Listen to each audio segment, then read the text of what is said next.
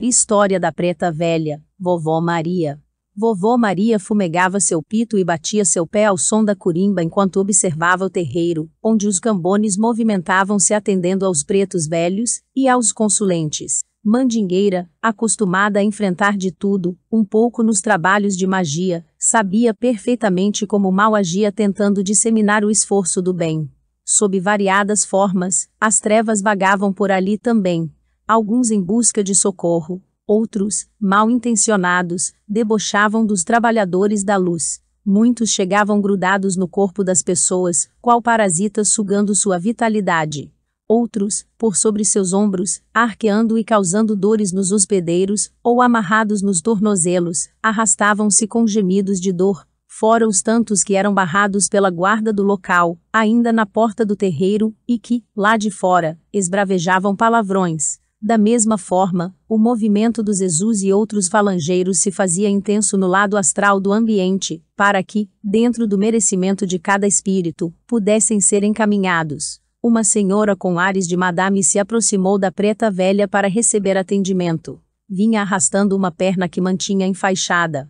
Saravá, filha, falou vovó Maria, enquanto desinfetava o campo magnético da mulher com um galho verde, além de soprar a fumaça do palheiro em direção ao seu abdômen, o que fez com que a mulher demonstrasse nojo em sua fisionomia. Fingindo ignorar, a preta velha, cantarolando, continuou a sua limpeza. Riscando um ponto com sua pemba no chão do terreiro, pediu que a mulher colocasse sobre ele a perna ferida. Será que não vai pedir o que tenho? Aspas fechadas, pensou a mulher, já arrependida por estar ali naquele lugar desagradável. Vou sair daqui impregnada por estes cheiros. Aspas fechadas, vovó Maria sorriu, pois captara o pensamento da mulher, mas preferiu ignorar tudo isso. O que a mulher não sabia era a gravidade real do seu caso, ou seja, aquilo que não aparecia no físico, se ela pudesse ver o que estava causando a dor e o inchaço na perna, aí sim, certamente ficaria muito enojada. Na contraparte energética, abundavam larvas que se abasteciam da vitalidade, do que já era uma enorme ferida, e que breve irromperia também no físico. Além disso, uma entidade espiritual, em quase total deformação, mantinha-se algemada à sua perna, nutrindo, assim, essas larvas astrais, para qualquer neófito, aquilo mais parecia um cadáver retirado da tumba mortal, inclusive pelo mau cheiro que exalava. Com a destreza de um mago, a preta velha sabia como desvincular e transmutar toda essa parafernália de energias densas, libertando e socorrendo a entidade escravizada ela feitos os devidos curativos no corpo energético da mulher, vovó Maria, que a visão dos encarnados, não fez mais que um benzimento com ervas e algumas baforadas de palheiro, dirigiu-se agora com voz firme à consulente. Preta velha até aqui, ouviu calada o que a ilha pensou a respeito do seu trabalho. Agora preciso abrir minhas tramelas e puxar sua orelha. Ouvindo isso, a mulher afastou-se um pouco da entidade, assustada com a possibilidade de que ela viesse mesmo ali puxar a orelha. Escutou o que pensei? Ah, essa é boa. Ela está blefando comigo. Aspas fechadas, pensou novamente a mulher. Se a madame não acredita em nosso trabalho, por que veio aqui buscar ajuda? Filha, não estamos aqui enganando ninguém. Procuramos fazer o que é possível, dentro do merecimento de cada um é que me recomendaram vir me benzer, mas eu não gosto muito dessas coisas, Ifen, e só veio, porque está desesperada de dor, e a medicina não lhe deu alento, não foi ilha? Complementou a preta velha.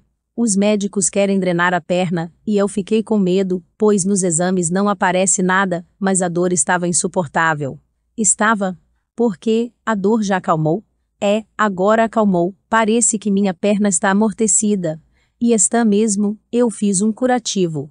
A mulher, olhando a perna, e não vendo curativo nenhum, já estava pronta para emitir um pensamento de desconfiança, quando a preta velha interferiu.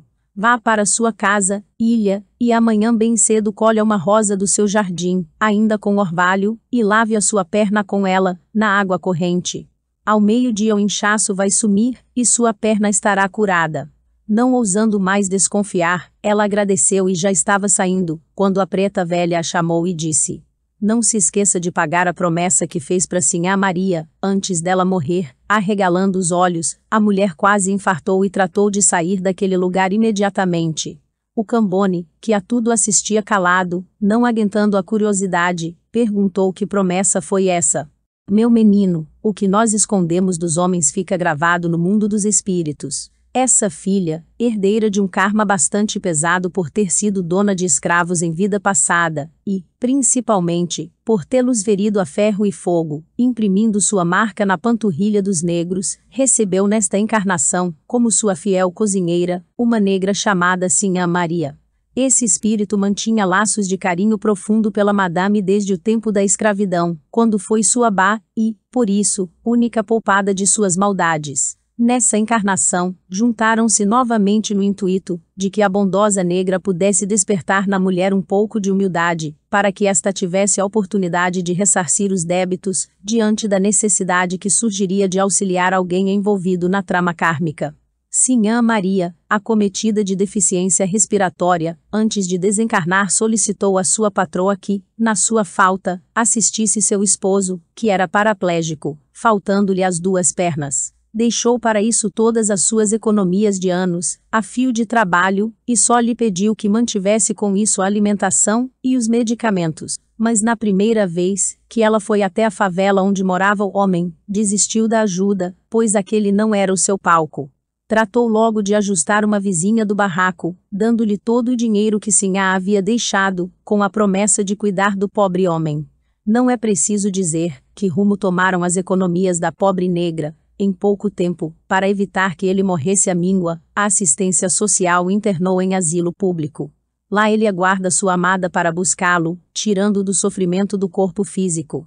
Nenhuma visita, nenhum cuidado especial. A madame se havia esquecido da promessa. Eu só ia lembrá-la, para que não tenha que voltar aqui com as duas pernas inválidas. A lei só nos cobra o que é de direito, mas ela é infalível.